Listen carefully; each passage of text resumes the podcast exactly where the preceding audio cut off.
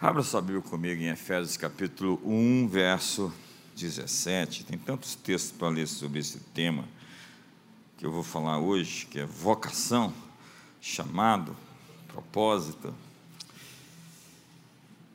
Peço que o Deus de nosso Senhor Jesus Cristo, o Pai da glória, vos dê em seu conhecimento o espírito de sabedoria e de revelação Oro também para que sejam iluminados os olhos do vosso entendimento, para que saibais qual é a esperança da vossa vocação, do vosso chamamento, quais as riquezas da glória da sua herança nos santos e qual a suprema grandeza do seu poder em nós, os que cremos, segundo a operação da força do seu poder poder, que manifestou em Cristo, ressuscitando dentre os mortos e fazendo assentar a sua direita nos céus, acima de todo principado e potestade, poder e domínio, de todo nome que se possa referir não só no presente século, mas também no vindouro,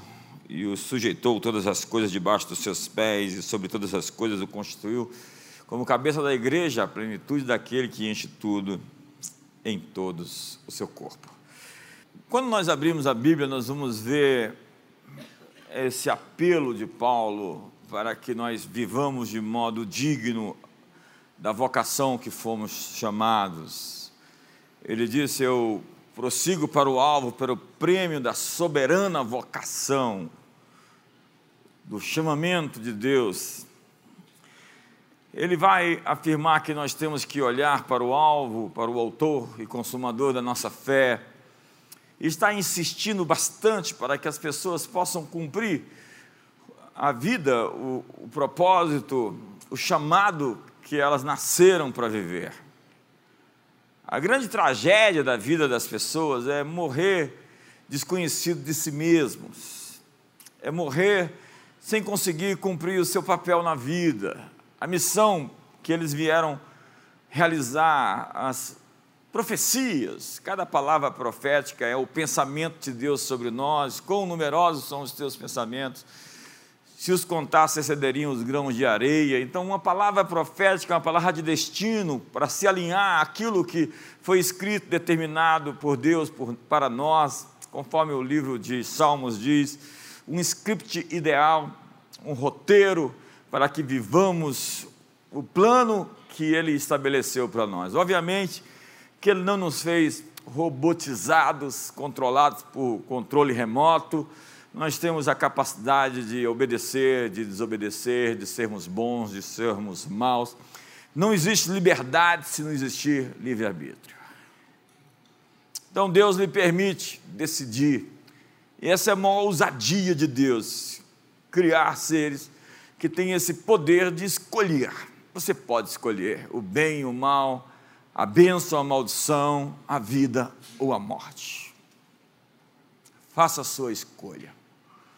E essas escolhas, elas são o resultado de subdecisões, subescolhas que nós fazemos todos os dias, da disciplina que nós nos autoimpomos, das tentações que nós resistimos, daquelas escolhas de qualidade que nós fazemos ou não.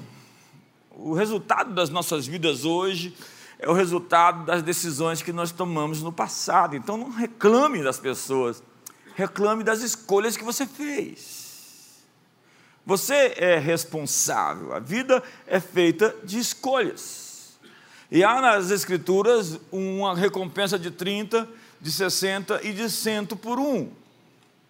Nós podemos receber um tipo de colheita de acordo com o nível, com a qualidade da nossa semeadura na vida. A vida tem um propósito, nós não estamos aqui levados por forças fortuitas e casuais. Existe um plano, existe um desígnio. Há uma sintonia fina no universo, como diz o Dinesh de Souza, que tantas variáveis existem fora na Via Láctea, todas elas conjugam, se acertam, se afinam para que a vida existisse nesse planeta. Uma só mudança não permitiria que nós estivéssemos aqui respirando, vivos. Coisas simples, o eixo da Terra, a distância do Sol, rotação, todas essas coisas elaboradas por uma mente, a quem chamamos de Deus, na pessoa de Jesus, tudo foi feito por Ele e sem Ele nada do que foi feito se fez. E a Bíblia, o livro, o manual do, do fabricante, é o texto que nos ensina sobre o nosso chamado. A Bíblia é um livro sobre vocação. Nós temos que aprender que nós fomos eleitos, e quando me considero assim como um eleito, eu vivo de acordo com aquilo que eu creio. Esse negócio de sou um predestinado, ao mesmo tempo em que você vive de maneira absoluta, não combina. Calvino falava sobre a fé eficiente. Aqueles que se acham eleitos devem viver de conformidade com a vida de um eleito. Quantos estão comigo até aqui? Obviamente que eu não vou entrar nesse tema, mas eu quero falar para você sobre a vida cristã como uma chamada. Eu ouvi a sua voz, tenho ouvido a sua voz desde muito criança, na minha tenra idade. Deus tem falado comigo, Deus fala com os homens. E um dia o seu chamado se tornou uma trombeta.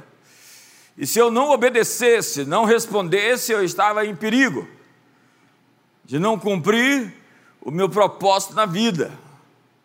Como muitos passaram para a eternidade e não puderam dizer como Paulo: combati o bom combate, guardei a fé e cumpri a carreira.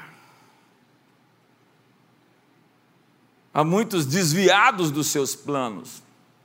Deus chamou Abraão e disse: Sai da tua terra, da tua parentela. O que aconteceria se Abraão não respondesse? Deus ia chamar outro. Porque você é insubstituível como pessoa, mas não na sua missão, no seu propósito. É o Matias, né? Ele entra lá no lugar do Judas. E diz o texto: amou a maldição, ela o apanhe, tome outro seu ofício. Alguém preencheu o gap.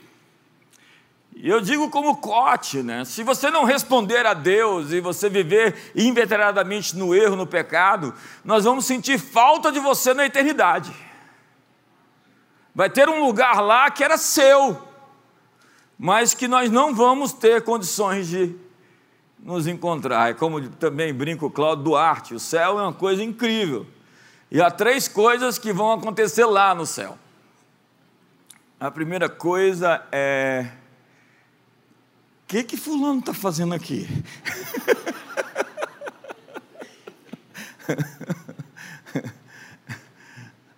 A segunda coisa é eu aqui. Nossa. E a terceira é Cadê Fulano?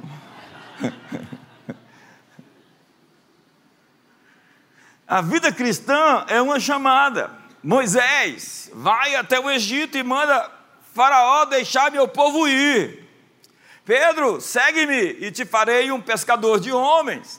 Ora, aquele que é digno de mim, negue-se a si mesmo, tome a sua cruz e me siga. Me siga. Ei, você veio aqui talvez a primeira vez, ou a segunda, ou a terceira, e é um frequentador do ministério. Deus está dizendo a você que chega de ser uma pessoa que acredita nele, simplesmente Ele está chamando você para segui-lo. Há uma grande diferença em dizer que acredita em Deus, em Jesus e segui-lo. Há muitos de nós que acreditamos em Jesus, mas vivemos em inconformidade com aquilo que Ele nos chama para viver.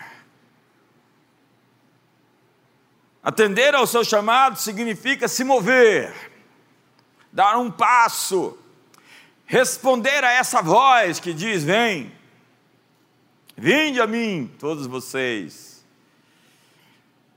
disfuncionalidade e desequilíbrio emocional é simplesmente o legado de um chamado não respondido. Um chamado não respondido é o texto que diz que muitos são chamados e poucos são os escolhidos, já que estes não responderam o seu chamado. Veja Jeroboão que tinha uma chamada, Deus disse: Eu vou te abençoar. Ele escolheu o caminho do medo. Estabeleceu dois altares e Deus disse: Vou riscar de debaixo do céu a memória da sua descendência, Jeroboão. Veja as histórias bíblicas sobre tantas pessoas que tinham a promessa diante dele, a oportunidade de viver o que Deus tinha lhe proposto como vida, como estilo de existência, eles escolheram outros caminhos. Há meninos que não responderam ao chamado de se tornar homens. Eles querem ser bons vivãs, paqueradores, ricardões, galinhas, tentando se aproveitar das meninas. Eu oro para que um raio te encontre.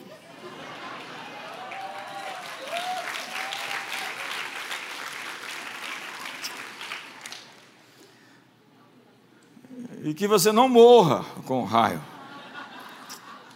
mas que você acerte o caminho sob os seus pés e possa andar com Deus, ainda que mancando. Foi, foi isso que ele fez com Jacó. Feriu no nervo da coxa e depois de um encontro com Deus estava lá Jacó, o patriarca que mancava, porque o encontro com Deus deixa em você as suas marcas e você nunca pode andar igual depois que encontrou o carpinteiro de Nazaré.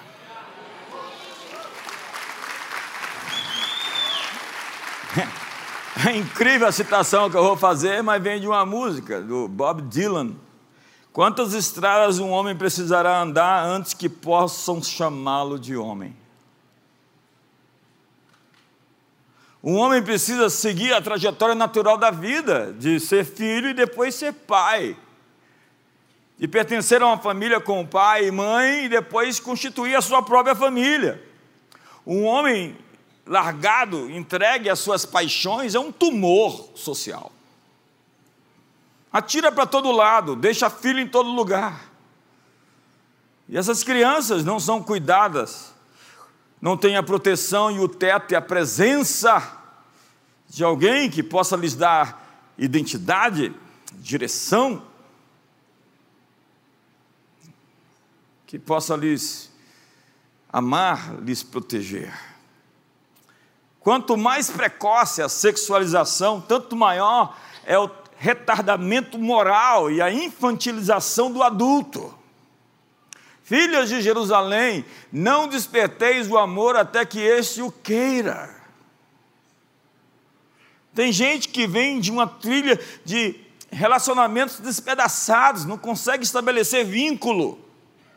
Eu acho incrível gente que se desvincula, se desvincula da igreja, se desvincula das amizades, se desvincula de todo mundo. É tão fácil para ele romper o elo, a ligação, a conexão.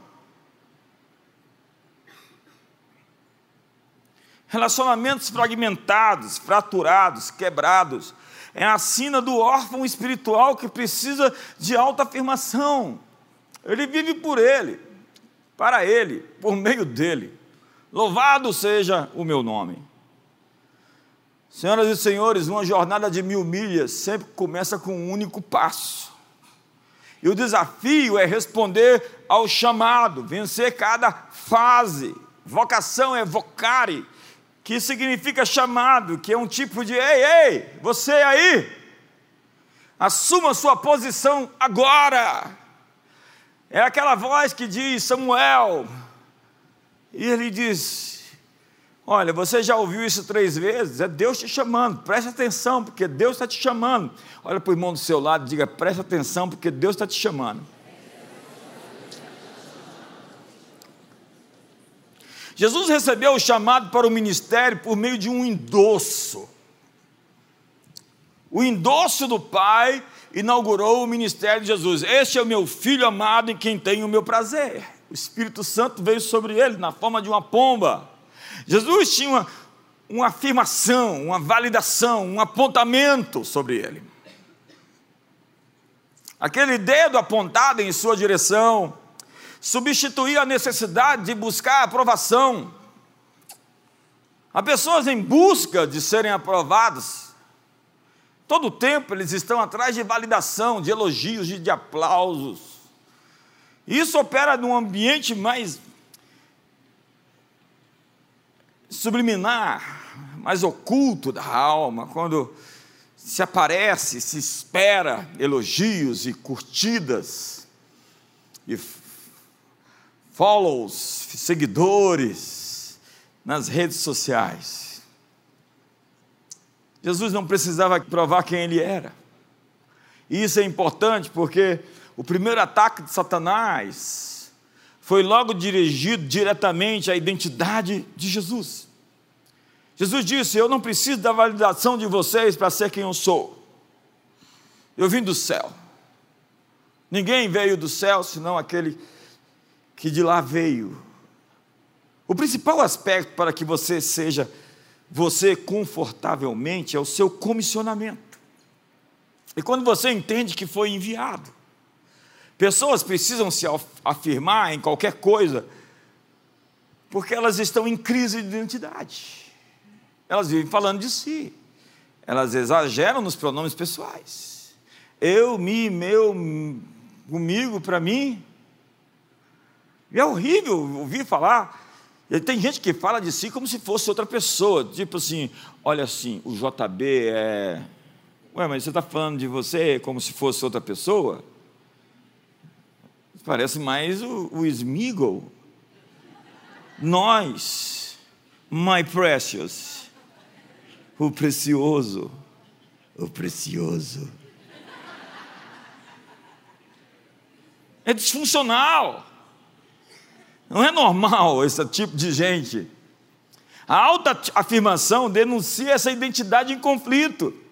Então os fariseus perguntam, saduceus, os escribas, com que autoridade tu fazes essas coisas, Jesus? Ele diz: olha aqui, o batismo de João era dos homens ou de Deus? Ele remonta a João Batista. Apesar de ser Deus, ele diz: convém que compramos toda a lei.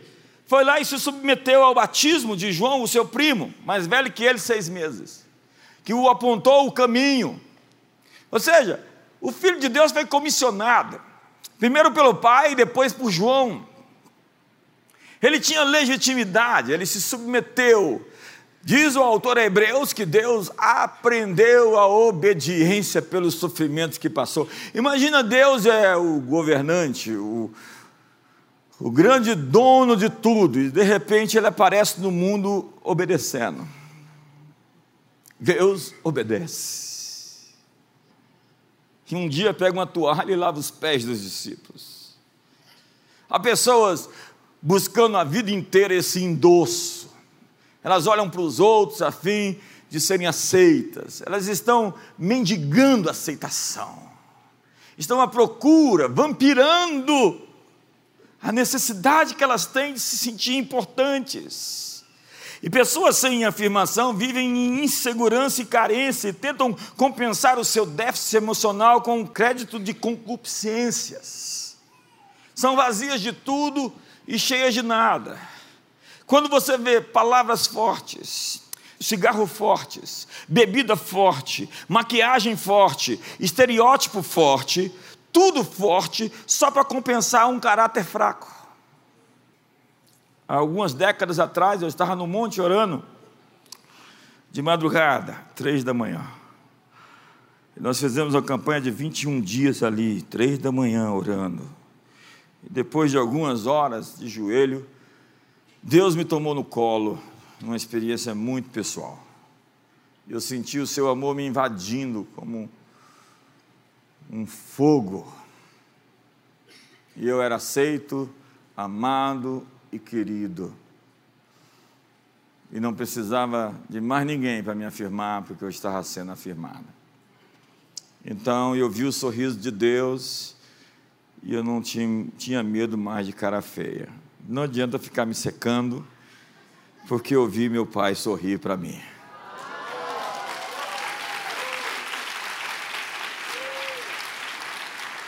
Toda rejeição é uma falsa profecia. A propósito, a rejeição é só uma opinião. Manda mensagem para a pessoa, só uma opinião. Quando você tem a afirmação do Pai, você se firma na verdade dele sobre você. A suficiência do Pai vai lhe dar legitimidade e identidade para ser quem você é. Os rapazes, as moças estão atrás de um apontamento, de um gesto de incentivo, de um amparo, de um suporte. Quando eles não têm isso dentro de casa, quando eles não têm um pai, uma mãe para lhes apontar, um líder, um professor, um pastor, é o texto, a alma farta pisa o favo de mel, mas para amarga, para sedenta até o amargo é doce. Quando você entende seu chamado, você passa a validar as pessoas no seu destino. Uma pessoa muito poderosa é alguém que consegue bater palma para as outras, celebrar as outras. Tem gente que se sente menor e intimidada quando alguém é celebrado. Na verdade, muita gente critica os outros para se sentir melhor acerca de si mesmos. Eles tentam diminuir os outros a fim de que possam se sentir maiores. A crítica é sempre uma maneira desonesta de se elogiar, dizia Will Durant. Então, seu chamado decide que tipo de relacionamentos você vai ter. Quando você encontra o seu chamado, você sabe com quem você não vai andar, que livros você não vai ler, que programas você não vai assistir, que sites não vai visitar. Jesus escolheu 12 discípulos e selecionou essas pessoas que queria ter perto dele. Para cumprir o seu chamado, você precisa definir os seus amigos. Você encontra as pessoas que trafegam na mesma banda de frequência que você trafega. Há pessoas que sempre estão se encontrando com as pessoas que a atraem, fofoqueiros. Sempre encontram fofoqueiros. Eles são atraídos um para o outro. Se fizeram pesquisa, gente que gosta de falar mal dos outros, quando chega e começa a falar com alguém, alguém já dá um passo para trás e fala: é, esse tipo de conversa não é produtivo, já segue o caminho, já chega alguém, se aproxima e fala: me interessa. Diz a Bíblia que as palavras do mexeriqueiro são como manjares preciosos no interior do maldizente. Ele tem um prazer enorme de nascer, de saber de notícia ruim. Às vezes tem gente que vem me contar alguma história e fala: não quero saber, não me interessa, não me edifica, a não ser que me afete, deixe para lá. Dê um sorriso para o seu irmão, dê um abraço gostoso nele e diga para ele: ainda bem que você está em outra frequência. É fácil discernir ruídos frequenciais quando pessoas atravessam seu caminho. Jesus viveu isso o tempo todo, os fariseus, conhecendo-lhes os pensamentos, porque pensamentos têm presença, sentimentos têm presença, os gregos estão aí, Jesus, disse Felipe. Jesus disse: É chegada a minha hora se o grão de trigo não morrer, não pode produzir frutos. Então vem a Ciro Fenícia, de um estilo, de um modo, numa frequência que Jesus disse: essa frequência eu não reconheço. Então Jesus despista, deixa ela para trás e foge dela, e de repente ela insiste, fura fila, aparece, exige uma audiência, e Jesus disse: Não vou pegar o pão dos filhos e dar para os cachorros. Ela vai, desce a frequência certa, se humilha, encontra o coração de Jesus e recebe a atenção. Quantos estão comigo aqui hoje? Ela encontrou a frequência onde o milagre acontece. O filho pródigo chegou em casa, não dizendo: Olha, dá, já peguei minha parte da herança, vim aqui gastar o resto. Não, ele disse: Trata-me como um dos teus servos. Mas antes de dizer isso, o pai o interrompeu e fez uma festa para ele, porque ele chegou com a frequência certa.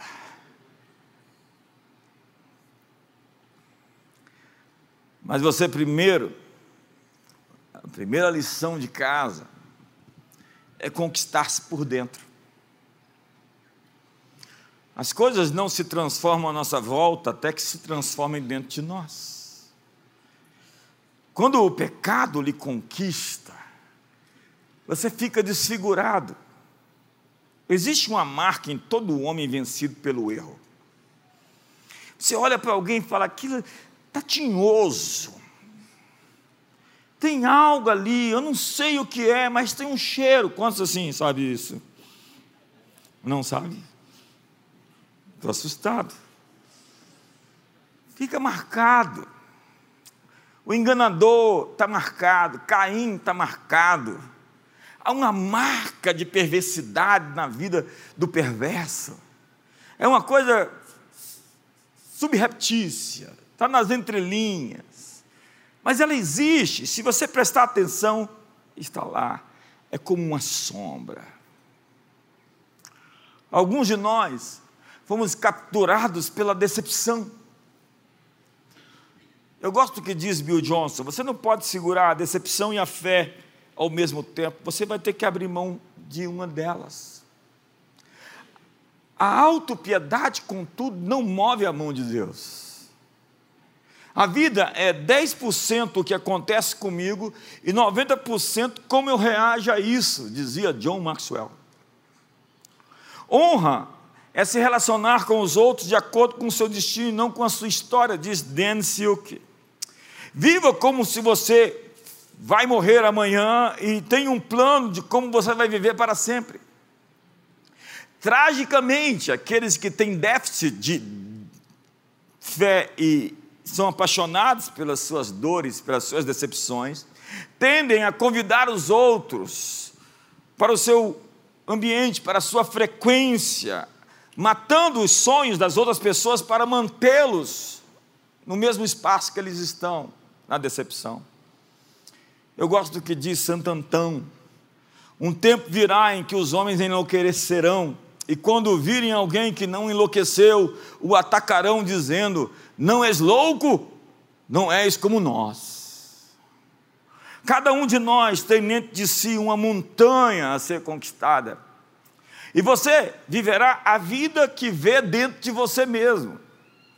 Somente quando você assume a responsabilidade pelo que está acontecendo na sua vida, você tem o poder de mudar as circunstâncias. É quando você assume a batalha, diz: ela é minha. Isso tem a ver comigo e eu vou enfrentá-la. Eu não vou arrumar um culpado. Eu não vou condenar as pessoas. Eu vou ficar sólido diante dos problemas. A qualquer momento, acredite, você pode mudar a sua vida. Simplesmente quando você se levanta e se aventura na direção correta. Quem você é agora é mais importante que quem você era. A Bíblia diz que Ele nos chamou, sendo nós ainda pecadores. Ele apostou em nós quando ainda nós éramos bem diferentes do que somos e continua apostando em nós hoje, mesmo ainda quando estamos distantes do padrão do que Ele quer nos levar. Sim, Deus acredita em você, e Ele está apostando em você, que você vai tomar uma decisão hoje em direção ao seu plano, à sua vocação e ao seu propósito. Então, liderança não é sobre de onde você vem, mas para onde você está se movendo agora. Você está na sua hora de conquistar sua montanha do eu. É o domínio de si mesmo. Se você está com medo, então, é porque você não tem todas as informações. Diga para seu irmão: se você está com medo, você esqueceu de algo. Se você está com medo, é porque você não sabe de algo. É aquele jovem rapaz que acorda de manhã e os sírios cercaram a cidade inteira. E ele estava assustado, assombrado, aterrorizado. Então ele acorda Eliseu, e Eliseu acorda e diz: Qual é o problema? Olha aí o tanto de inimigo. E Eliseu, tranquilo. Aquele jovem não conhecia todos os fatos, todas as informações. Eliseu disse: Senhor, mostra o que ele não está vendo. E ele viu os inimigos cercados por todos os lados. Ele viu carros e carruagens de fogo. Ele viu exércitos celestiais de anjos. Ei, se você está com medo, é que você ainda não sabe que mais são aqueles que estão conosco do que aqueles que são contra nós. Me ajuda aí.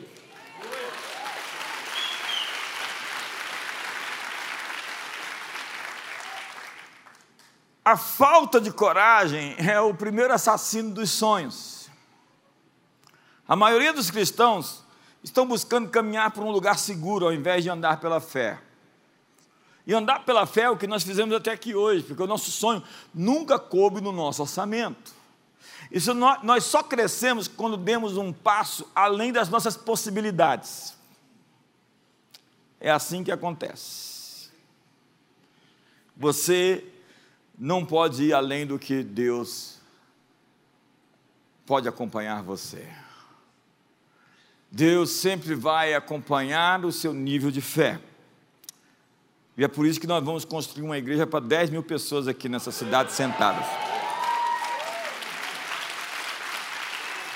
Da onde vai vir esse dinheiro? Alguns de vocês, não sei quantos. É, alguns receberam um manto, agora o chamado e a vocação. Obrigado por eles, Senhor. Outros estão ali passivos, assim, tipo, que passa. Sinto dizer que o anjo passou e você ficou a ver navios. Como ficaram os ingleses quando chegaram em Portugal. A coragem sonha. Walt Disney dizia: se você pode sonhar, você pode fazê-lo. Olha o que diz Van Gogh. Eu sonho minha pintura, então eu acordo e pinto o meu sonho. Deus está dizendo: pinte o seu sonho. A melhor maneira de prever o futuro é criá-lo. E todo chamado é grande quando perseguido de maneira grande. Agora entenda: seu propósito é quem você é. E nós temos que fazer a entrega dos nossos talentos à nossa vocação. Vocação é a palavra latina para carreira, a sua atribuição divina, a sua contribuição que você tem para dar a este mundo. E quando você encontra a sua vocação, você encontra o favor. Porque você nunca vai poder cumprir o que lhe foi destinado se Deus não estiver com você de fato. Repetidamente nas Escrituras, quando alguém é escolhido para uma tarefa, seu nome é associado ao termo favor. Diga comigo, favor. favor. Não, diga mais forte, diga favor. favor.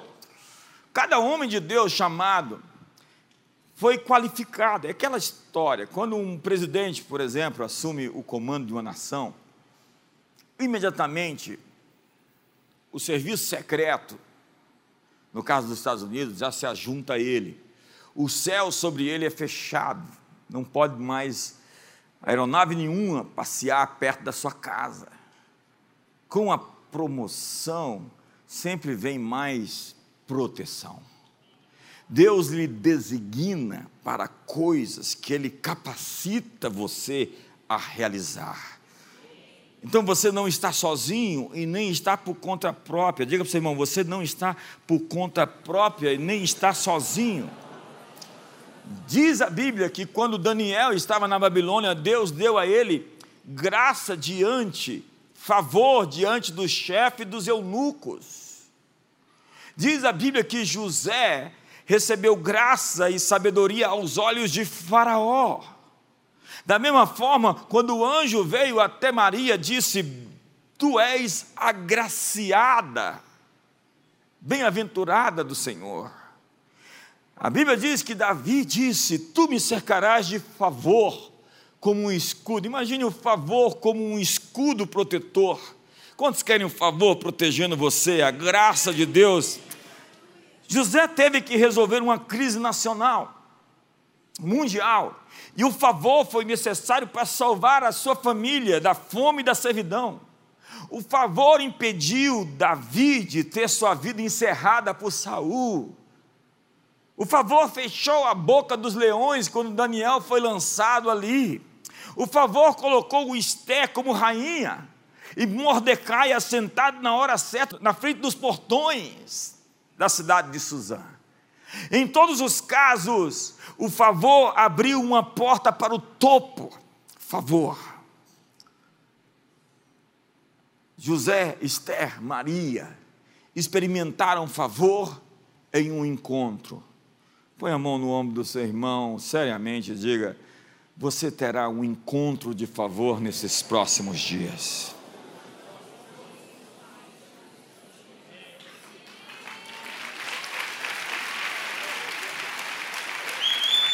Quantos tomaram posse dessa palavra? É minha. Encontro de favor. Eu ministro a você encontros de favor nos próximos meses. Esse segundo semestre de 2023 será um, um, um, momento especial de Deus, um tempo kairós, onde o favor vai se revelar na sua vida, na sua família, no seu ministério, nos seus negócios. Aí, me ajuda aí.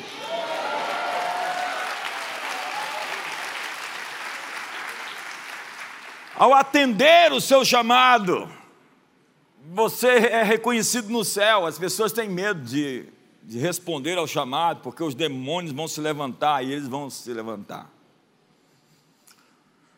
Mas você ficou visível aos olhos do diabo, mas você ficou mais importante para o trabalho que Deus quer fazer na terra. E Deus não desampara os seus. Jesus disse: As minhas ovelhas eu as tenho na minha mão. Quem? Quem? Tente. Tente. Quem as arrebatará de mim?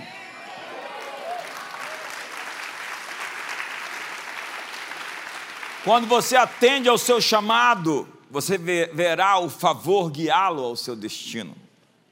E o objetivo do favor é abrir uma porta de acesso. Nós precisamos entender sobre favor. Quando nós entendemos sobre a divina providência, nós paramos de nos elogiar e de nos vangloriar. A vanglória rouba de você as melhores recompensas. Quando você acha que é sobre você não é sobre você, uma variável, uma, um, um, é certo que não dormida nem dorme o guarda de Israel, ele nem pisca, mas se piscasse, você estava morto. A glória pertence a Ele, louvor, a honra e a adoração, Ele está atrás de pessoas que não vão roubar aquilo que pertence a Ele. Que vão reconhecer que toda boa dádiva e todo dom perfeito procede do Pai das luzes, onde não há sombra nem variação de mudança, porque o sol que aquece, a chuva que nutre, a força para trabalhar e a semente, a saúde, tudo procede dele e para Ele volta. Levante as suas mãos e adore a Ele. Glorifique, pegue as suas coroas, pegue os seus talentos, ofereça para Ele hoje. Diga: Eu quero responder o meu chamado, eu quero atender as suas expectativas, eu quero viver o teu plano. E essa porta que o favor abre, capacita você a invadir os portões do inferno. O favor aumenta a sua proximidade com os portões do inferno.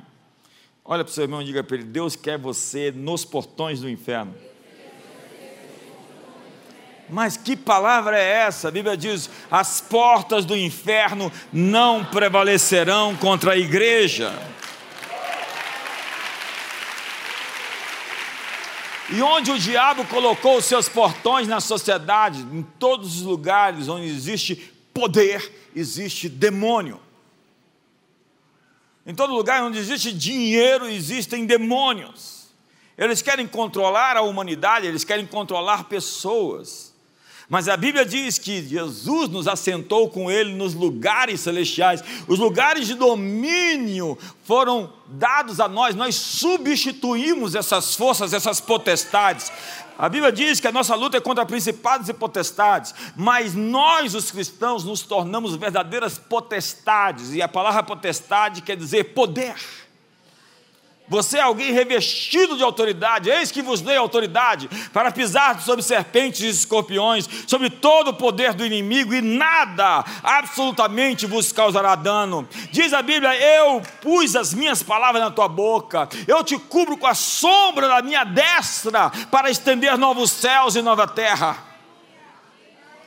Deus não desampara os seus, porque Ele trabalha a favor dos que nele esperam. Deus está chamando você, tira o medo do seu coração. Se você está com medo, é porque você desconhece o que Deus está fazendo. Se você está com medo com relação ao Brasil, é porque você esqueceu que Deus tem um plano, e ainda que não aconteceu no tempo em que você acredita que tinha que acontecer, existe um plano de Deus para essa nação, e o seu conselho permanece de pé.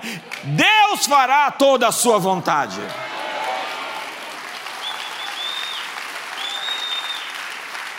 O favor libera a promoção divina em sua vida na presença dos poderosos.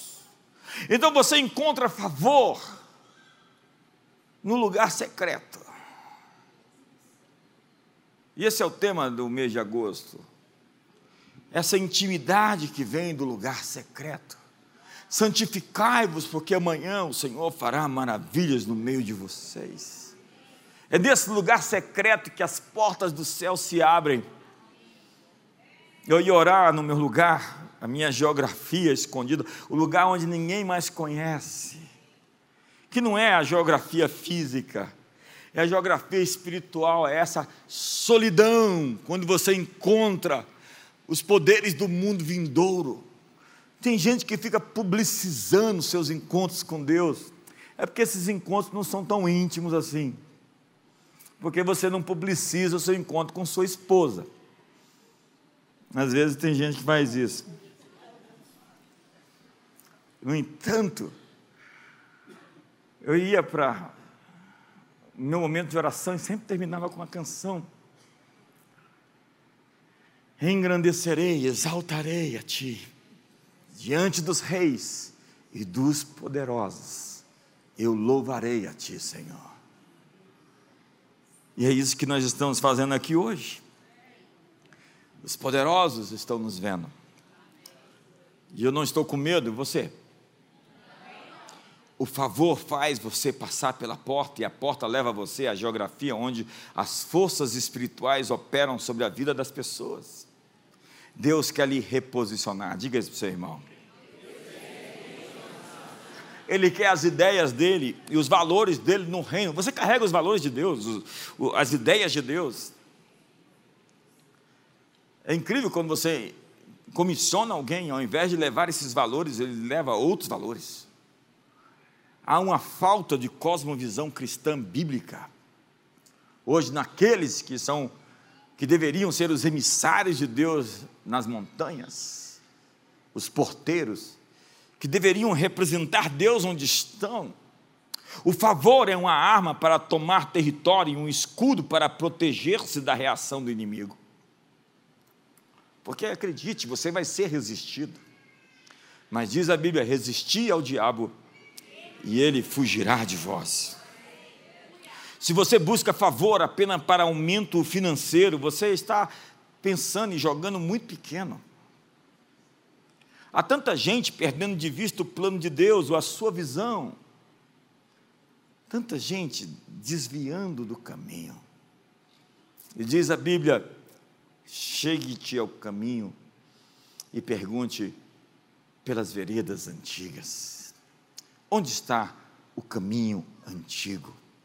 Empurra o irmão do seu lado, diga: ajuste o seu foco.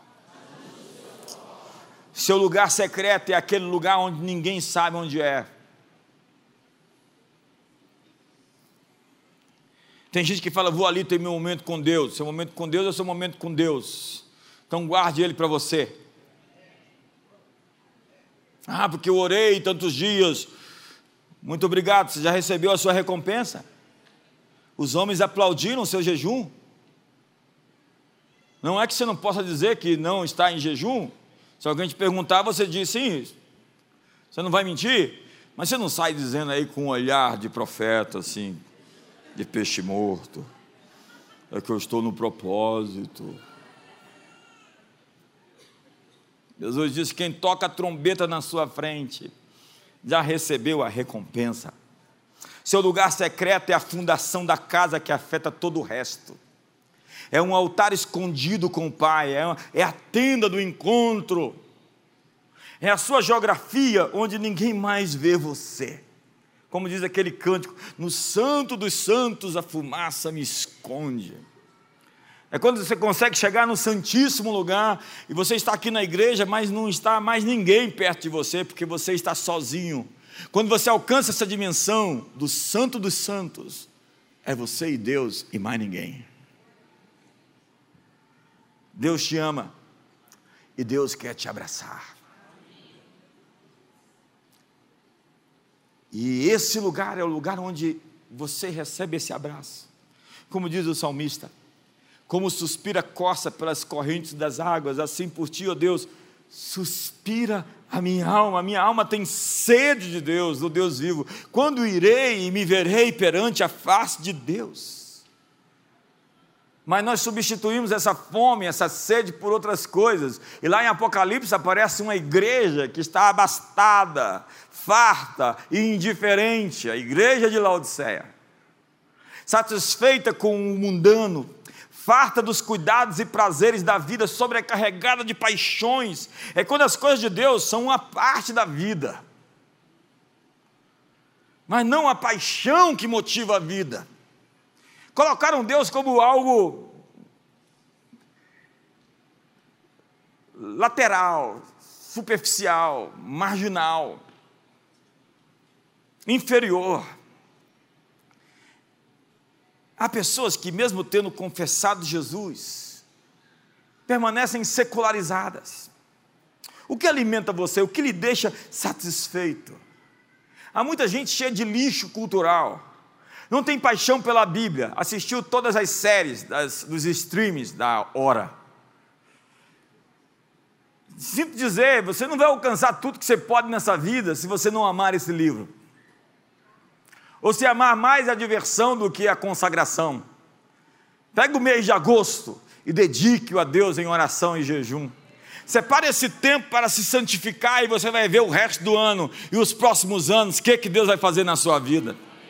Você está com a fortaleza de solidão na sua vida, você quer casar. Por que, que você não alcançou o coração de Deus, alcançou a frequência de Deus, onde Deus responde você? Você está pensando romper financeiramente? Existe esse momento onde você quebra uma fortaleza, quebra um ciclo e sai do outro lado. Qual é a necessidade que você tem? A Bíblia diz: Buscar-me-eis e me encontrareis quando me buscardes de todo o vosso coração. Do que você tem desejo? O que é que te, te traz paixão? Há pessoas que se alimentam de filmes, fofocas, de esportes, e não há nada de errado de esportes e outras diversões. O problema é quando você vive para o prazer e não tem o seu prazer na lei do Senhor e nela medita dia e noite. Diz a Bíblia que a intimidade do Senhor é para aqueles que o temem, aos quais Ele dará a conhecer a sua aliança. Sua irreverência fecha as portas da intimidade. Tem brincadeira que você não faz com o sagrado. Você não brinca de falar em línguas, por exemplo.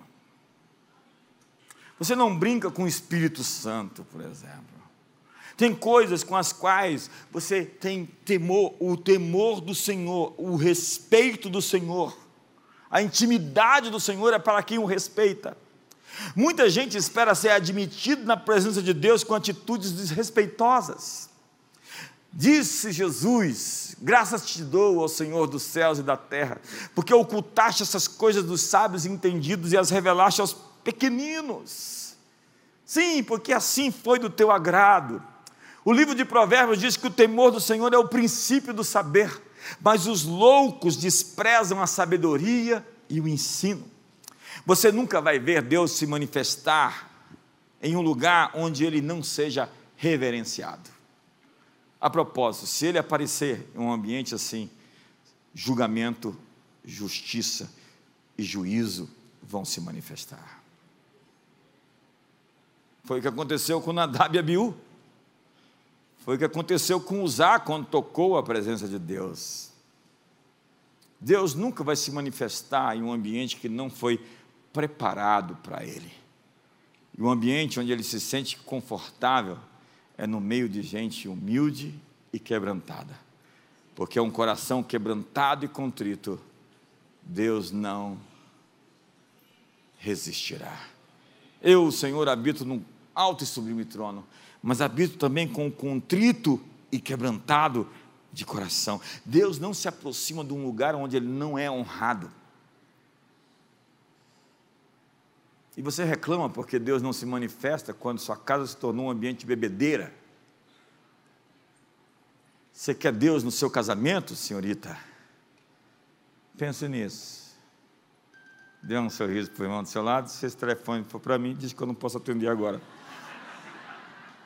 Deus é sobremodo tremendo na Assembleia dos Santos e temível sobre todos os que o rodeiam. O Pai procura verdadeiros adoradores, mas os órfãos espirituais vivem a fim de aparecer. É Satanás, que era um adorador, de repente chama atenção para si. É o pregador que fala difícil para poder chamar atenção para si. É o ministro de louvor que simplesmente quer ganhar a fotografia do momento. Sinto dizer que essa fotografia não é minha nem é sua. Essa fotografia pertence a ele. Quantos estão comigo aqui?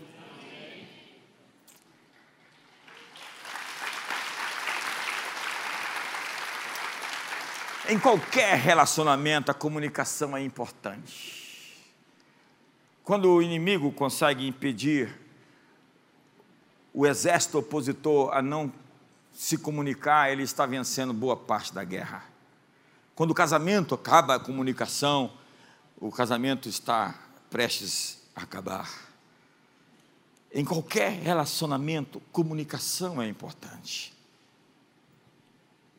E o padrão de desenvolvimento do idioma de uma criança começa com o papi, com mami.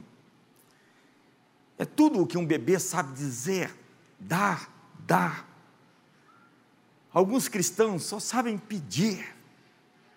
Eles estão atrás das mãos de Deus, e não há nada de errado de ter as mãos de Deus. Mas quando nós buscamos Sua face, o seu coração, nós temos sua face, seu coração e suas mãos. Depois de crescermos, nós aprendemos a pedir coisas. A menina diz: Pai, me dá uma boneca. Pai, me dá aquilo, me dá isto. Quando você começa a falar com Deus, você não tem muitas palavras para dizer. Na verdade, você não tem nem muitos assuntos. Vocês não estão interessados nas mesmas coisas.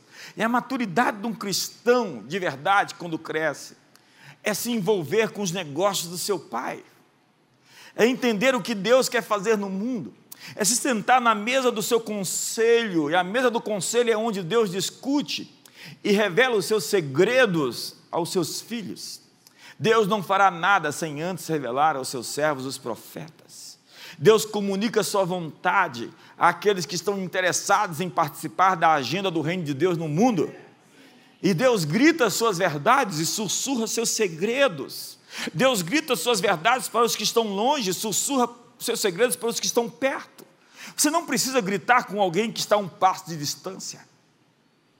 A maneira de você falar com Deus define o seu relacionamento com Ele. Há pessoas que impostam a voz.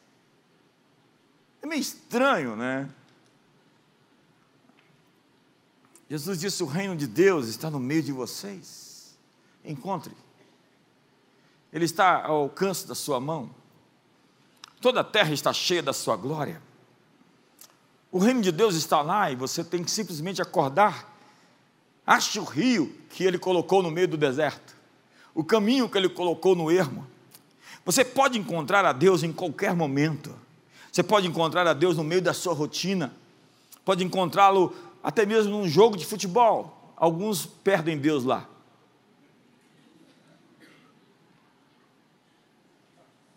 É incrível o testemunho de algumas pessoas quando eles estão disputando as coisas.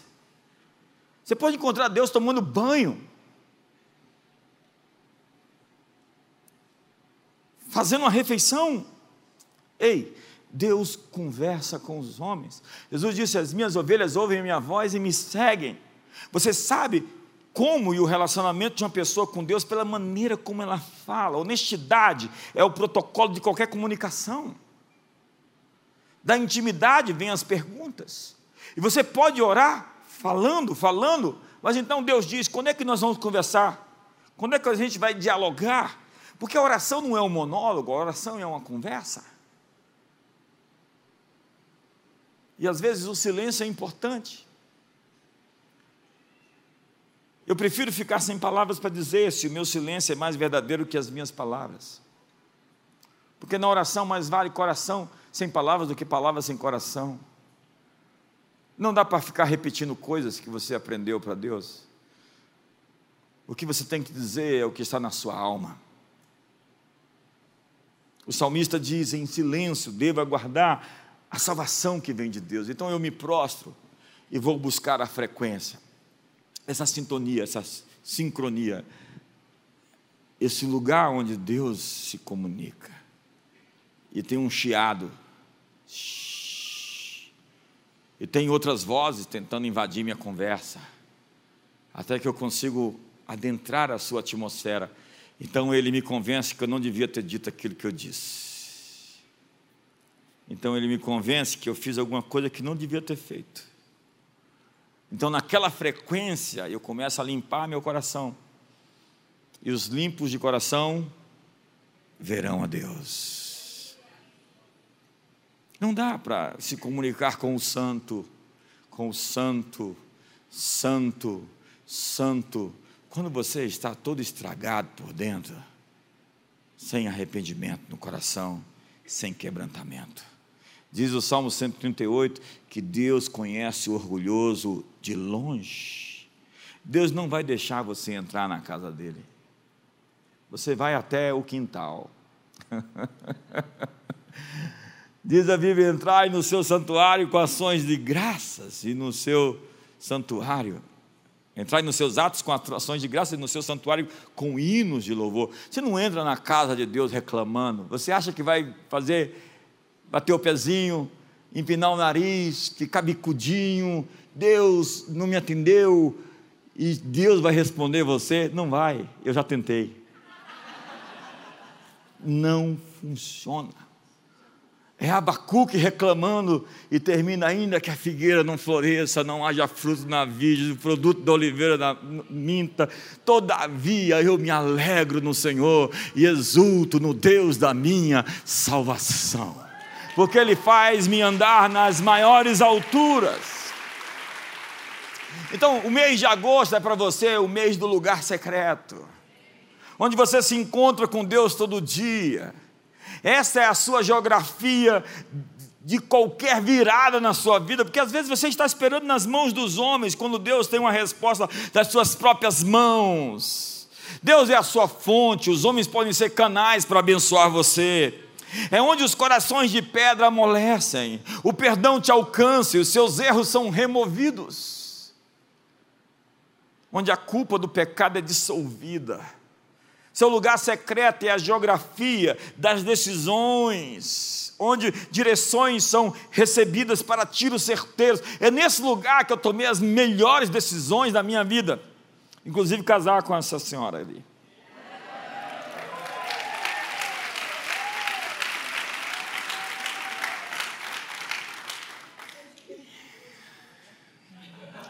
Você está livre mais tarde? É nesse lugar onde os planos são esclarecidos, onde os sofismas são quebrados, onde Deus te livra do engano. É nesse lugar onde decisões, onde a fragrância da vitória é sentida, onde a alegria vem ao coração. Porque você orou e soube que foi ouvido, e se você sabe que foi ouvido, você sabe que tem aquilo que você pediu. Fique de pé hoje.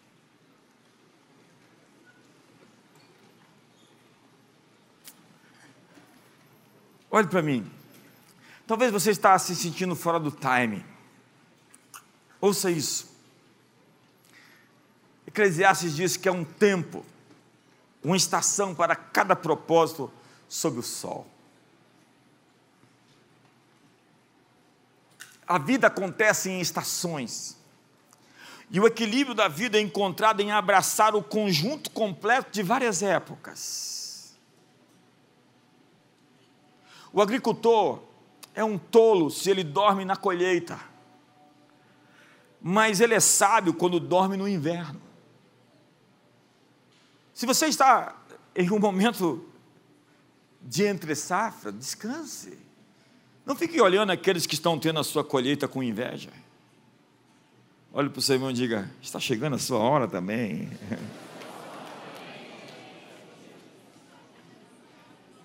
Simplesmente relaxe, descanse.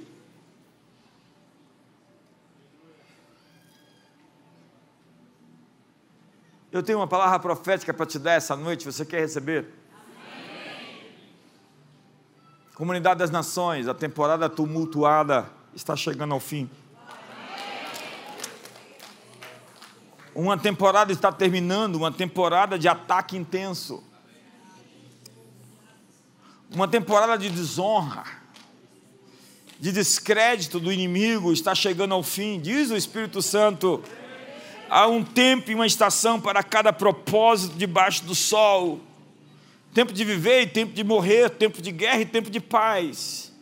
E o Espírito está dizendo à igreja: vocês serão afirmados vocês serão mais fortes, vocês serão mais poderosos, mais prósperos do que nunca foram porque você sobreviveu a uma época tumultuada, e porque você sobreviveu às tempestades, você resistiu ao, te ao, teste do tempo. Agora pegue o que é seu, o seu despojo da guerra está à sua disposição, pois a promessa que existia agora acontecerá nesta temporada. Ei, a promessa de Deus para os, a sua vida está acontecendo em uma temporada que já começou, uma vindicação divina está chegando que vai chocar o mundo. Haverá uma unidade em comum. E Deus está dizendo: deixe-me sussurrar isso no seu ouvido. Você tem tempo para parar e me ouvir? Para encerrar todos os barulhos e ruídos da sua vida. Ei, olhe para mim. O favor está chegando para que você cumpra o seu chamado. Ei, eu vou repetir isso. O favor de Deus está à sua disposição quando você der um passo em direção ao seu propósito. Se você está com medo, você não conhece todas as informações. Deus está trabalhando em favor daqueles que esperam nele. Levante as suas mãos hoje. Deus está quebrando então o ciclo. Porque nada é mais frustrante do que chegar a um ponto de ruptura e retroceder. E as pessoas que não quebram o ciclo é porque não discerniram a hora, estão frustradas consigo, com os outros, não estão conectadas no seu lugar no corpo de Cristo, porque você não consegue romper esse ciclo sozinho, e o inimigo lhe envia distração, a pessoa errada, o negócio errado, o parceiro errado, o cliente errado, a oportunidade errada, a amizade errada. E se você cair na aliança errada, isso se torna uma armadilha onde você perde seu tempo, perde uma temporada. Mas Deus diz: restituirei os anos consumidos pelos gafanhotos, as temporadas sem colheita, as estações sem frutos estão à disposição de você hoje novos resultados, a restituição de perdas. Um ciclo é uma guerra que convoca todos os demônios para bloquear sua saída do velho e impedir você passar para o novo. E Deus está dizendo: é hora de concordar uns com os outros para quebrar os ciclos e chegar adiante ao seu destino. Então, Abraça a pessoa do seu lado. E ore com ela hoje, para quebrar as fortalezas do passado, e os demônios que estão operando há tanto tempo, impedindo essa pessoa de chegar ao seu ponto, ao seu lugar, ao seu horizonte, ao seu destino. Ore com essa pessoa hoje, ore com essa pessoa agora. Acredite, simplesmente creia. Acredite, porque tudo é possível. Acredite, porque Ele fará infinitamente mais de tudo quanto pedimos ou pensamos. Você está rompendo o ciclo. Essa é uma noite de uma nova temporada que se abre. Agosto é o seu mês no lugar secreto. Santificai-vos, porque amanhã o Senhor fará maravilhas no meio de vocês. Simplesmente acredite, simplesmente creia, encontre o que Deus plantou, e toda árvore que meu pai não plantou será arrancada. Nós vivemos tempos de poda, tempos onde ramos foram tirados, mas Deus está restituindo os obreiros, restituindo os líderes, restituindo os ministros de louvor, restituindo os pastores, restituindo os colaboradores, restituindo os recursos financeiros, restituindo os lugares que eram nossos e nós não entramos neles, restituindo a capacidade para nós crermos, a fé que perdemos, a esperança que foi embora. Deus está restituindo a pureza, a santidade, a inocência. Deus está devolvendo hoje oportunidades que foram perdidas, portas que fecharam Deus está restituindo colheitas passadas de temporadas sem resultados. Simplesmente hoje rompa o ciclo, se posicione no corpo, responda ao seu chamado, em nome de Jesus.